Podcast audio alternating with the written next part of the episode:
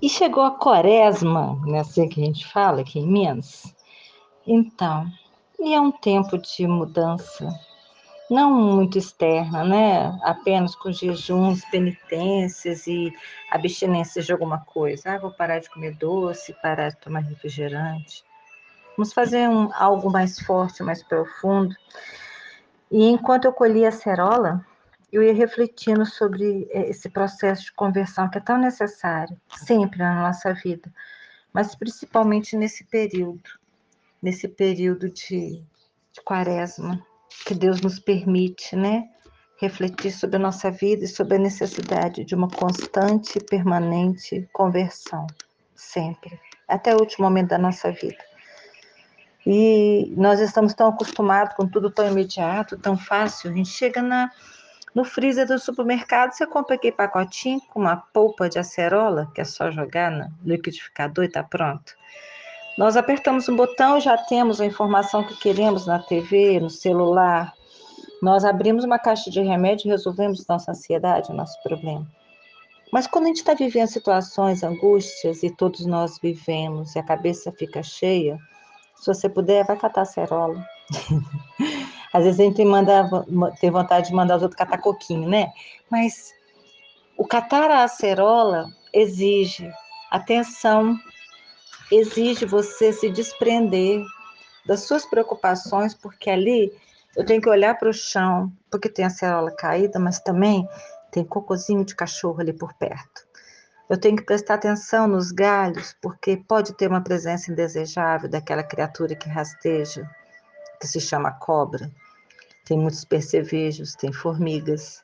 Tem um jacu enorme que disputa a cerola comigo, mas ele não estava aqui hoje.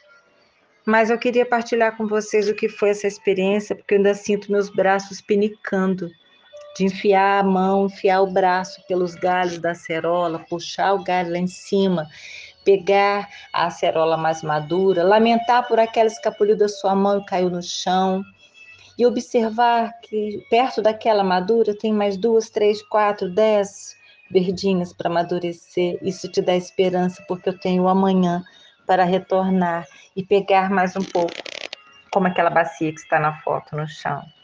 E a gente pensa na alegria que é você chegar dentro de casa e mostrar para sua família: olha, olha o que eu catei hoje. Gente, isso tudo de um único pé de acerola, sim e você poder fazer aquele suco. Dá trabalho, você tem que peneirar, e tem que peneirar de novo, porque tem um pozinho que engasga, você tem idosos.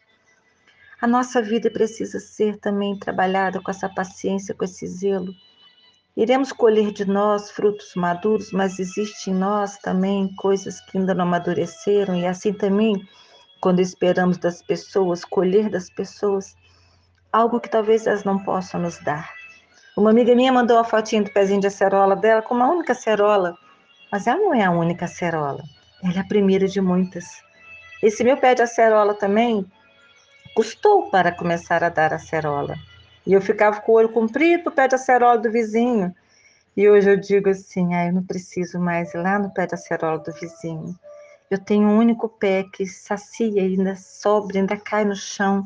Como Deus é bom, como Ele é abundante como Ele é generoso com a minha vida, como é que Ele me concede, me proporciona, numa simples coleta de um fruto, experienciar, né? Ter essa experiência de que vou me arranhar na vida, no contato, ao tentar colher frutos de outros, eu tenho que esperar o tempo do amadurecimento do outro.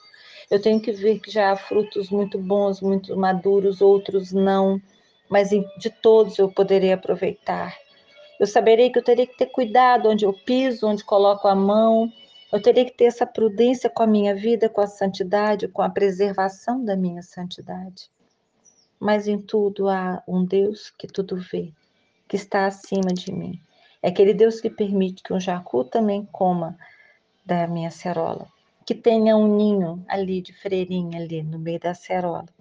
E eu saiba respeitar cada um e saber que eu também sou respeitada e que não importa se outros poderão colher ou não, me darão frutos maduros ou não, eu consegui juntar essa bacia de acerola e poderei dar frutos, dar suco E esse suco rico em vitamina C será um preventivo para essas doenças do verão, doenças respiratórias.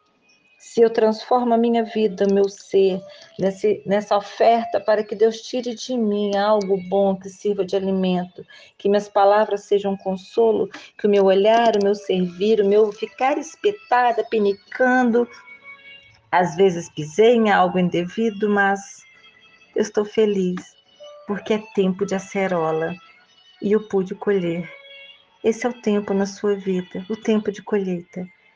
Que a acerola existe, a vitamina que existe dentro de você. Deixa Deus fazer frutificar. Deus abençoe vocês. Paz e bem.